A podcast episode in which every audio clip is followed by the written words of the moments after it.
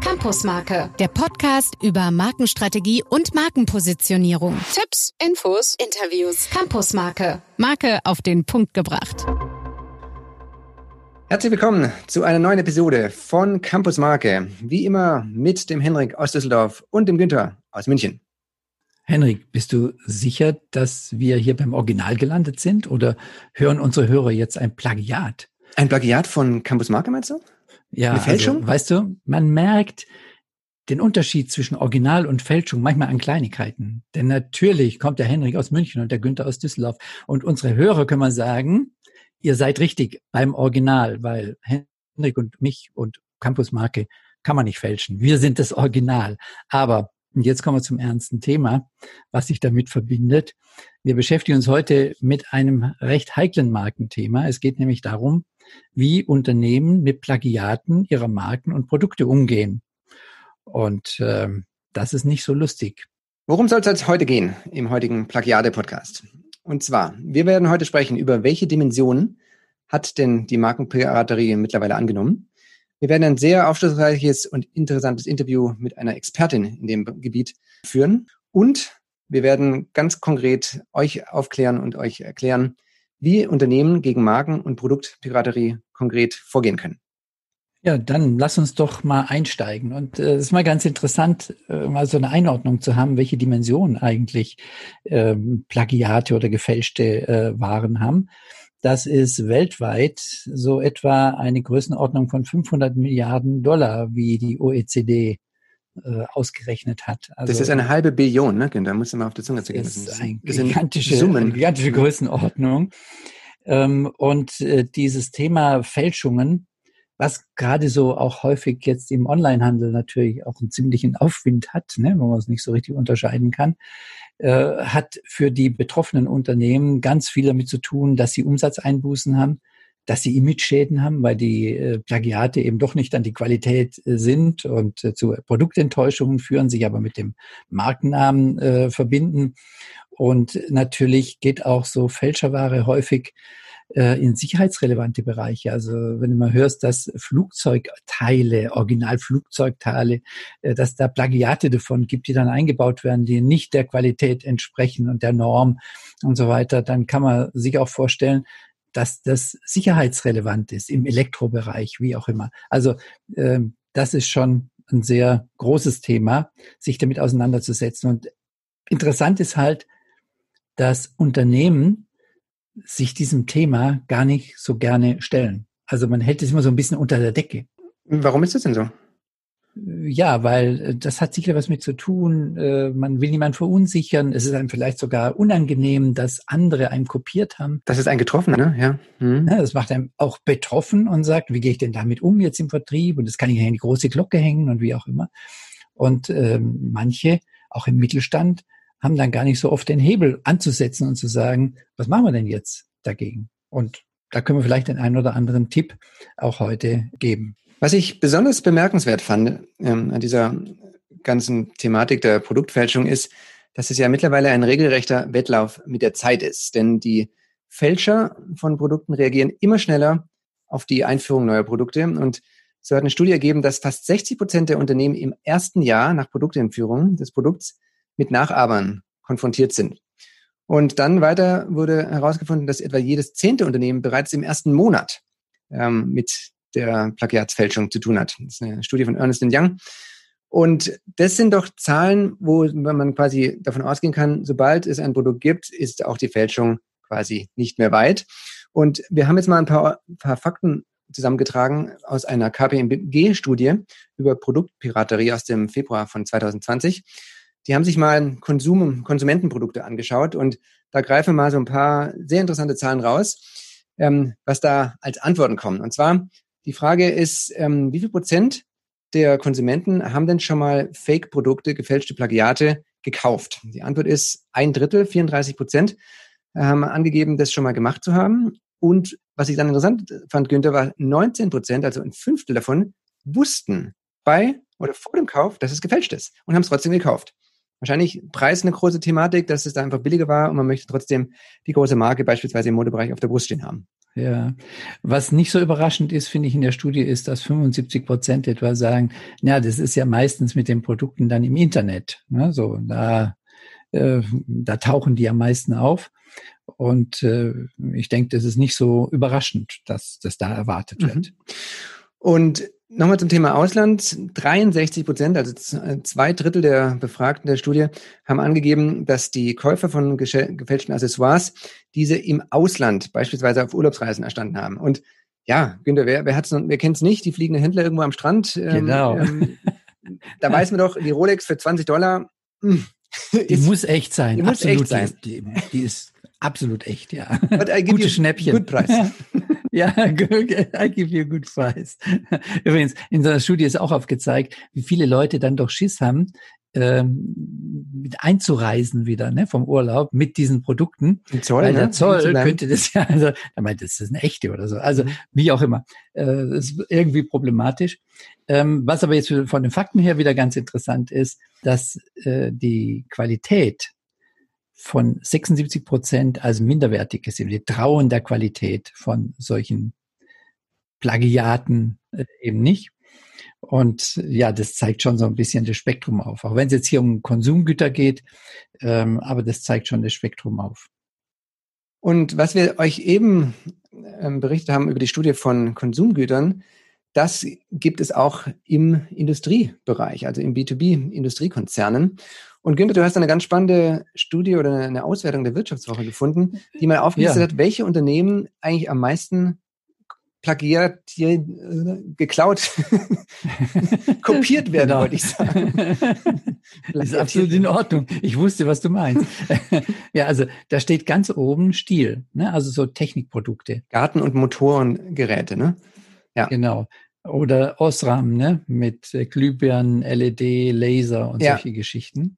Aber es findet sich auch ja, Siemens, das ist an dritter Stelle, ja. von denen die kopiert werden mit Haushaltsgeräten. Und dann natürlich, weil ich ja weiß, dass du eine Affinität zu Bosch hast, Robert Bosch mit Haushaltsgeräten. Richtig. Und ähm, da gibt's wirklich spannende Entwicklungen. Also wir haben, wir haben äh, Länder, wo, wo es äh, Bosch Hausgeräte Stores ähm, gibt, wo drin, innen drin steht, this is a real Bosch Store. Also die, die kennzeichnen, dass es sich um einen echten Laden handelt, weil es auch total Fake ähm, Stores gibt, wo man eigentlich von außen und innen und den Produkten gar nicht so richtig erkennen kann, dass es ein, ein, ein Fake ist. Gleiche ist, ähm, weiß nicht, ob du das mitbekommen hast in der Presse vor, vor, vor einiger Zeit, Apple passiert. Die hatten da irgendwie drei oder vier Läden ähm, in, in China. Die sind dann aufgeflogen als kompletter Fake Store. Und zwar ähm, hatten die am Eingangstür, normalerweise hat ein Apple Store nur das äh, weiß glühende. Nur den Apfel. Nur den Apfel, ja. genau. ja. Und diese Fälschungen hatten den Apfel und das Wort Apple drunter stehen. Und dann ist es irgendjemand ja. aufgefallen.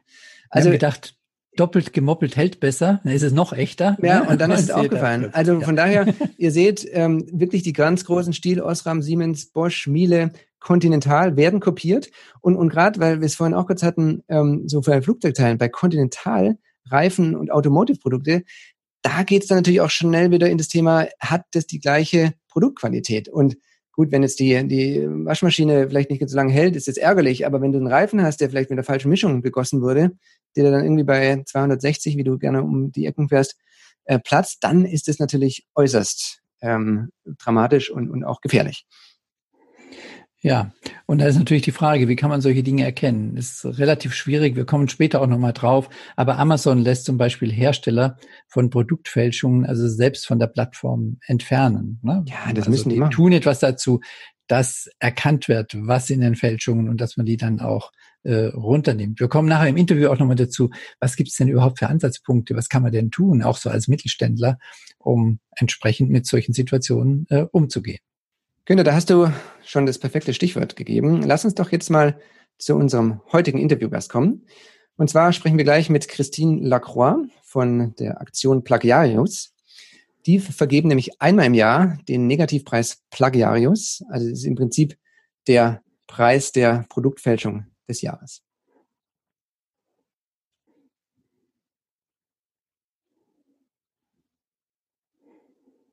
Herzlich willkommen, Frau Lacroix, auf dem virtuellen Campus von Campus Marke. Und Sie sind ja von der Aktion Plagiarius. Ja, also vielleicht stellen Sie sich einfach mal kurz vor.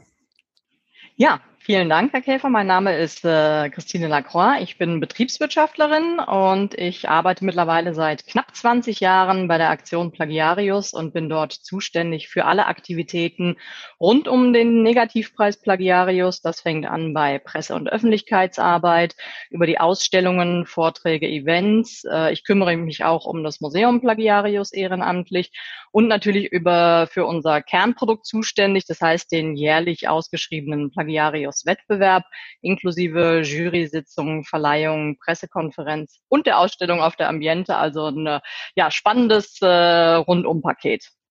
Äh, das hört sich so an, ja. Das ist auch ein richtiges Paket. da haben Sie recht. Ja, also ich bin ja auf dieses Thema gekommen, indem ich äh, im Museum selbst war. Ja. Und so haben wir uns dann auch äh, kennengelernt. Äh, ich fände es mal ganz interessant, wenn Sie mal was zu sagen, welche Ziele verfolgt man denn mit dieser Aktion Plagiarius? Das Ziel der Aktion Plagiarius ist es im Grunde genommen, die skrupellosen Geschäftspraktiken von äh, Produkt- und Markenpiraten ins öffentliche Bewusstsein zu rücken. Das heißt, wir wollen so ein bisschen die Industrie, die Politik, aber auch die Verbraucher für die Problematik sensibilisieren ähm, für die Themen geistiges Eigentum, wie wichtig das ist. Ähm, wir wollen natürlich auf diese unfairen, äh, das unfaire Verhalten der Fälscher aufmerksam machen, die sich ja auf Kosten kreativer wirklich bereichern und die, das muss man auch mal vielleicht sagen, gleichzeitig ja auch teilweise billigend die Gesundheit der Verbraucher aufs Spiel setzen, wenn sie teilweise wirklich minderwertige Produkte auch äh, auf den Markt bringen, einfach für ihren eigenen Profit. Und ähm, ja, wir versuchen eben die verschiedensten Zielgruppen zu erreichen, weil häufig ist es leider so in der Öffentlichkeit, dass äh, Plagiate und Fälschungen als so das viel zitierte Kompliment verstanden werden oder eben auch als harmloses Kavaliersdelikt abgetan werden. Und das ist es äh, wirklich bei weitem nicht. Sie, Sie haben eben ein Stichwort genannt, ähm, Frau Lokwa, dieses Thema Zielgruppe und an wen, an wen richtet sich denn Ihr Wort? Also wer bekommt denn davon mit?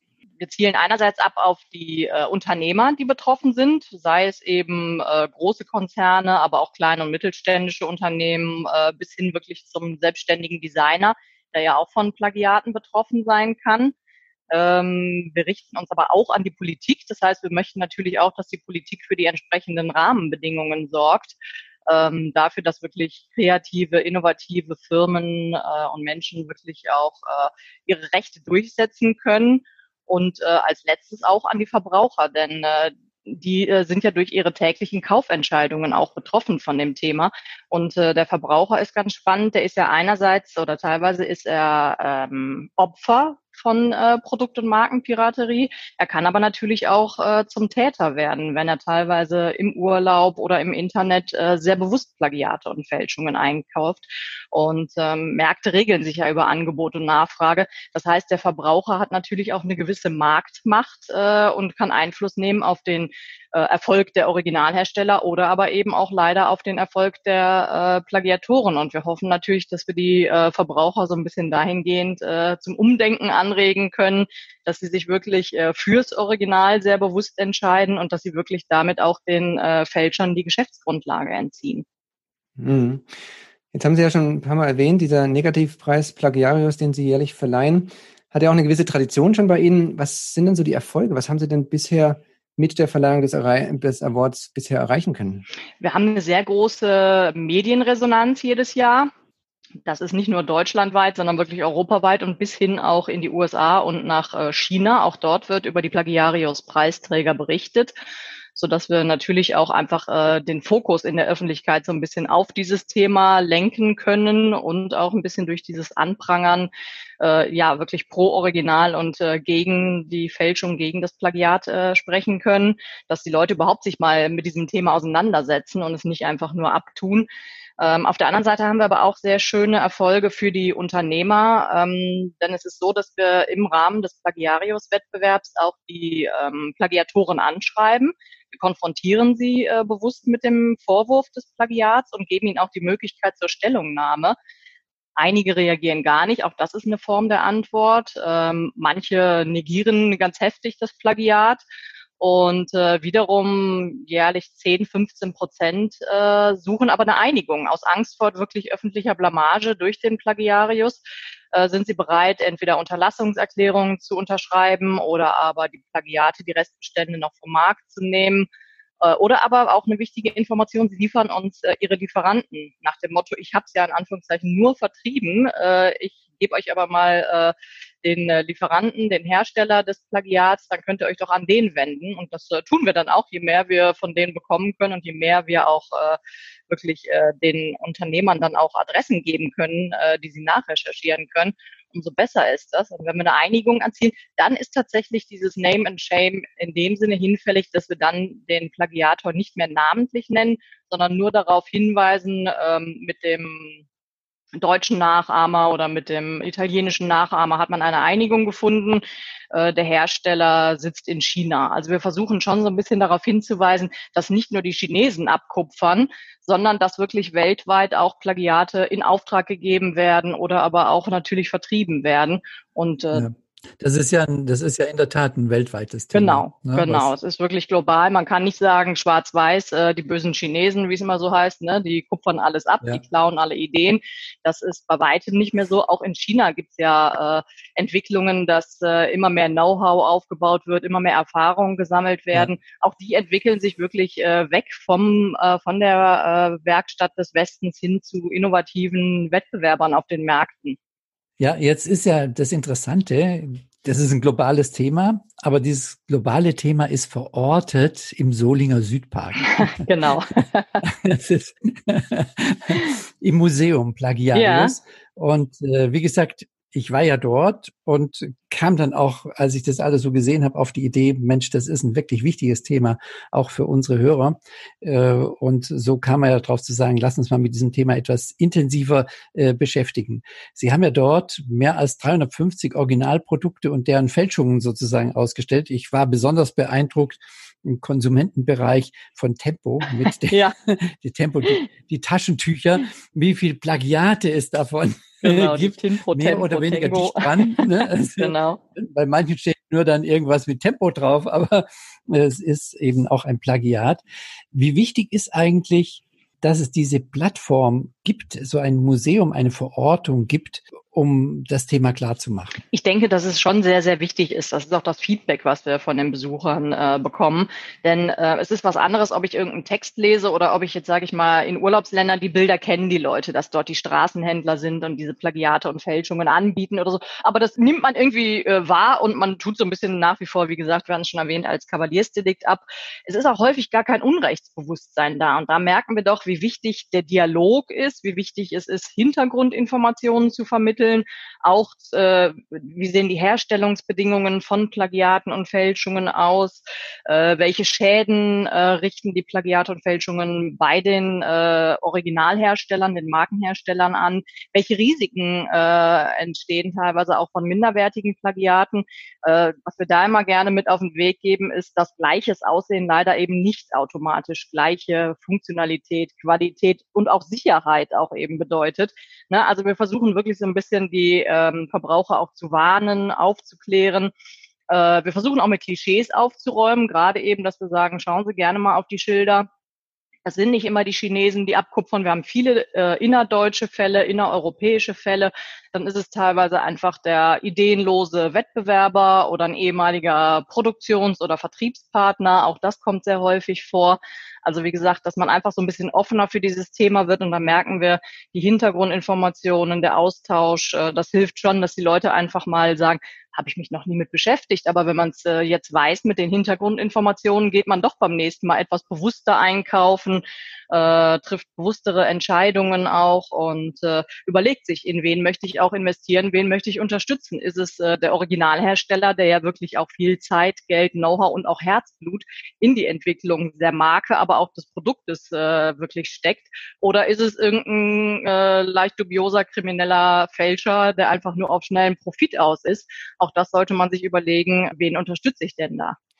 Ja, ähm, Sie haben jetzt ein paar schöne Stichworte ähm, genannt eben, ähm, und zwar die Hersteller. Mich würde jetzt mal interessieren, wenn wir jetzt auch für unsere Hörer, die uns zuhören, wenn die befürchten, mit ihrer Marke, mit ihrem Produkt von Produktpiraterie, von Plagiaten betroffen zu sein oder in Zukunft davon betroffen sein werden.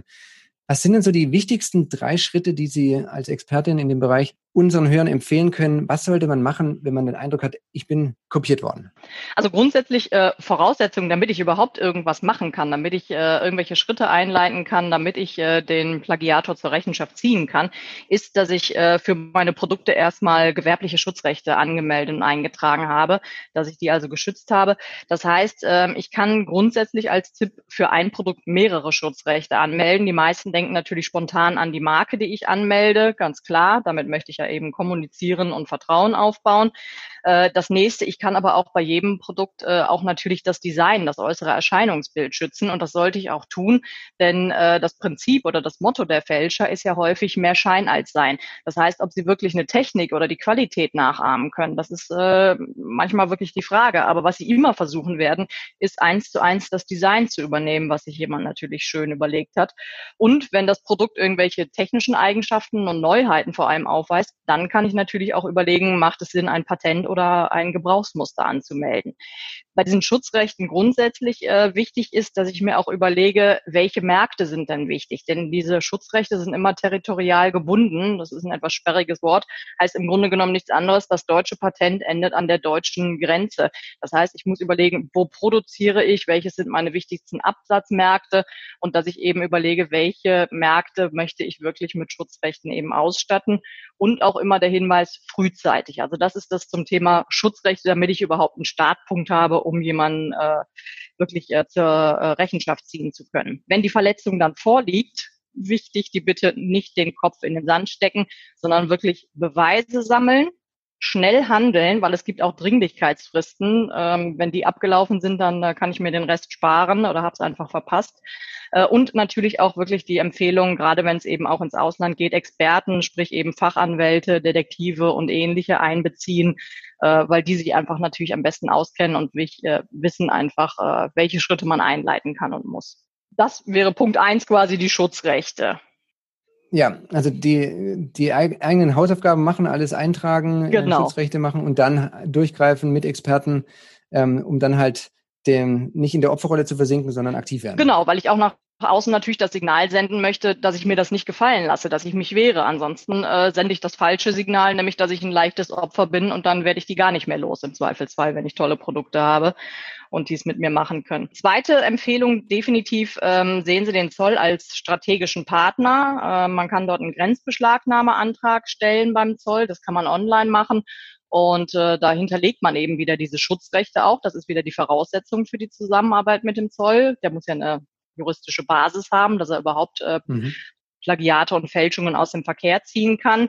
Und äh, je mehr Informationen der Zoll von mir bekommt, wie sieht das Original aus, gibt es Beispiele von Fälschungen, ähm, welches sind vielleicht typische äh, äh, Länder, in denen meine Produkte hergestellt werden, wo sitzen Lieferanten und ähnliches, umso besser kann der Zoll natürlich in meinem Sinne auch arbeiten. Einen dritten Punkt würde ich gerne noch nennen. Das ist dann natürlich auch so ein bisschen, äh, es ist natürlich auch wichtig, äh, sage ich mal, ähm, die IT zu schützen vor Wirtschaftsspionage und auch räumlich äh, gibt es viele Versuche eben auch, äh, die Daten und das Know-how äh, vor Zugriff oder vor unberechtigtem Zugriff zu schützen. Auch das spielt natürlich äh, gerade in Zeiten von Globalisierung äh, eine immer größere Rolle dass man wirklich eben auch äh, wirklich die Daten, das Know-how, was ja wirklich das Kernwissen äh, ja. des Unternehmens ist, dass man das wirklich eben schützt, sowohl räumlich als auch eben äh, digital. Und äh, gerade in digitalen Zeiten ja, extrem ja, wichtig. wirklich sehr wichtig, wichtig. Sagen, und man kann eben auch die, äh, das Internet beobachten mit Online-Monitoring. Das kann man entweder selber machen oder aber über ausgebildete Agenturen entsprechend. Äh, auch das macht Sinn, denn im Internet tauchen natürlich äh, extrem viel Plagiate und Fälschungen aus auf. Und ähm, da macht es Sinn, äh, Kenntnis davon zu haben und auch Schritte einzuleiten. Also vielen, vielen Dank für die Tipps und Hinweise. Sehr gerne und äh, dass Sie sich die Zeit genommen haben, mit uns zu reden. Sehr, sehr gerne. Frau, Frau Laquan, jetzt haben Sie uns eindrucksvoll dargestellt, dass Sie wahnsinnig viel zu diesem Thema natürlich wissen. Wenn jetzt jemand von unseren Hörern sagt, ich bräuchte mal einen, einen Tipp oder noch eine weiterführende Frage, wie kann man Sie kontaktieren? Wo kann man weiteres äh, Infos, weitere Infos von Ihnen bekommen? Am besten, äh, man schaut bei uns auf die Webseite plagiarius.com Da findet man äh, alle Kontaktinformationen. Da kann man mich per E-Mail oder per Telefon äh, direkt eben kontaktieren und ansprechen und äh, Fragen stellen. Und ansonsten freuen wir uns natürlich äh, über einen persönlichen Besuch im Museum Plagiarius in Solingen. Da gibt's wirklich dann eben die vielen Beispiele, äh, die doch sehr eindrucksvoll sind und äh, dass man sich einfach persönlich mal einen Eindruck von dem Thema macht. Und da kann ich nur ganz authentisch sagen, es lohnt sich. ich war dort. Sehr schön, vielen Dank. Prima. Die, die ganzen äh, Infos gibt's natürlich noch wieder, wie immer, auf unserem campusmarke.de ähm, Blog zum Podcast. Da werden alle Links bereitgestellt. Und ja, dann sage ich ganz herzlichen Dank für das Interview, Frau Lacroix. Ich danke für das Gespräch. Und ja, wünsche noch einen schönen Tag. Dankeschön. Günther, jetzt sind wir wieder unter uns und wir wollen wie immer in unserem dritten Abschlussteil am Ende nochmal Revue passieren lassen. Was ist denn heute so richtig wichtig und was nehmen wir denn mit von der heutigen Podcast-Episode? Also ich finde, was ganz Entscheidendes, was man mitnehmen muss, heißt, dass man schon lange, bevor es dann darum geht, irgendetwas zu verteidigen, äh, seine Schutzrechte entsprechend klären muss und aufsetzen muss. Und äh, da fand ich auch ein wichtiger Punkt, dass es eben verschiedene Ebenen gibt, wo man äh, sich schützen kann, sodass man an mehreren Fronten eigentlich eine Absicherung hat. Das ist einmal das Thema Markenschutz, dann äh, alles, was mit Design äh, zusammenhängt und auch da der Hinweis, bei solchen Plagiaten geht es ja eigentlich in der Regel immer darum, es soll möglichst ähnlich wie das Produkt aussehen, das Hauptprodukt, ne, da wo es herkommt. Mhm. Äh, insofern gesehen ist diese Designabsicherung ja ein wichtiger Punkt. Und auch die Absicherung natürlich über Patente und Gebrauchsmuster. Aber das geht halt dann noch sehr viel weiter, wenn ich schon mal drei verschiedene Ebenen habe. Und äh, auch festzulegen, in welchen Märkten äh, Geografisch. muss man denn diese Absicherung haben. Äh, da geht es natürlich dann auch wieder um Ökonomie. Ne? Also ich meine, wenn ich sage, ich will das global, das dann kann ich äh, als weltweiter Konzern das äh, sehen, aber äh, wenn ich ein mittelständisches Unternehmen bin, dann muss man einfach überlegen, was sind meine Hauptmärkte und wo will ich das abgesichert haben. Und dann kann man da auch einigermaßen ökonomisch damit umgehen. Mhm. Und das Ganze muss frühzeitig passieren, also lange bevor dann es zu Plagiatsfällen kommt, dass man diese Möglichkeiten hat, dann auch im Markt zu agieren. Der zweite Punkt, ähm, den ich interessant und wichtig fand, ist, was einem es auch bewusst macht, wenn Plagiate auftauchen, muss man schnell handeln, schnell reagieren. Auch nicht das erstmal so unter den Teppich kehren, liegen lassen, wie auch immer, sondern offensiv nach vorne gehen, auch den Plagiateuren zeigen, dass äh, man aktiv ist. Dass man es bemerkt hat auch, ne? weiteres machen mhm. können, mhm. dass man es bemerkt hat und dass man äh, dagegen etwas tut. Ansonsten ähm, wird man zum Spiel man die vielleicht gar nicht mehr los. Ne? Mhm. Plagiate dann von all den Produkten, die man so hat, weil man ist ja ein gutes Opfer, man tut nichts dagegen. Mhm. Insofern ist es auch wichtig, das äh, zu tun. Und ein dritter Punkt ist, dass man dann auch entsprechend äh, Experten mit einbezieht. Fachanwälte, Detektive, wie auch immer. Und wir haben auch so einige ähm, mögliche Softwaremöglichkeiten so entdeckt bei unseren Recherchen, Henrik. Ne? Ja, es gibt da verschiedene, die wir einfach jetzt hier mal nennen wollen. Es gibt so die Piracy Detection Tool von PwC, also PricewaterhouseCooper. Die gehen durch Online-Plattformen durch. Ähm, was ähnliches macht ähm, Centrix aus Berlin. Die haben eine Spezialsoftware entwickelt, die Plagiate im Internet aufspürt und nach eigenen Ausgabe ähm, geben die bis zu 94 Prozent Trefferquote an. Die suchen von Modemarken, Schmuckherstellern, aber auch so B2B-Produkte wie Anlagen und Baustoffhersteller ähm, und die durchforsten die wichtigsten Internetmärkte nach gefälschten Produkten. Ja, und Amazon haben wir ja schon erwähnt, dass auch die natürlich ihre entsprechende Software haben, um Fälschungen aufzuspüren und dann auch die von der Plattform äh, zu nehmen. Also es gibt verschiedene Ansatzpunkte. Ähm, man sollte sich da ruhig auch auf Fachleute dann äh, beziehen, damit man hier auch entsprechend weiterkommt. Ja, und vor allem sollte man nicht Kopf in den Sand stecken. Ähm, ist ein unangenehmes Thema, das ist uns klar geworden jetzt in den Vorbereitungen und im Interview. Und ähm, wir können nur sagen, geht's an, weil wir denken, das Thema Marke ist extrem wichtig. Das hat ganz viel mit Wertschätzung zu tun. Und wenn da Produktplagiate auf den Markt geschmissen werden, dann ist diese Wertschätzung eben nicht der Fall. Unternehmen haben da jahrelang vielleicht entwickelt und ähm, Produkte ähm, erschaffen und die dann einfach zu kopieren, da sollte man doch wirklich Einheit gebieten. Das ist uns nochmal ähm, wichtig, so von uns beiden, das nochmal zu erwähnen, dass das wirklich auch ein Anliegen ist, dass wir vollstens unterstützen können und wir da wirklich äh, das als großartige Arbeit finden, was da Plagiar Plagiarus seit Jahren für die Marke macht. Ja, so als äh, Markenmenschen ist da auch sehr viel Herzblut und Emotion dabei. Und äh, das Thema Glaubwürdigkeit und Wertschätzung ist ja ein Markenthema. Und insofern gesehen ist es auch zu Recht aufgehoben bei Campus Marke. Genau. Das soll es jetzt für heute gewesen sein. Wir danken wie immer fürs Zuhören und wir verweisen euch nochmal auf unseren Blog campusmarke.de. Da findet ihr wieder alle Links von den ähm, Marken und URLs und auch von dem Museum und von Plagiaris, was wir heute erwähnt haben, campusmarke.de. Und dort könnt ihr euch auch in unseren Newsletter eintragen. Da bekommt ihr dann als erstes Bescheid, wenn es eine neue äh, Episode gibt. Einfach dort Newsletter-Adresse eintragen, bestätigen und dann seid ihr aktuell informiert. Und Günther, an dieser Stelle sage ich bis zum nächsten Mal. Vielen Dank fürs Dabeisein und bis zum nächsten Mal. Campusmarke, der Podcast über Markenstrategie und Markenpositionierung. Tipps, Infos, Interviews. Campusmarke, Marke auf den Punkt gebracht.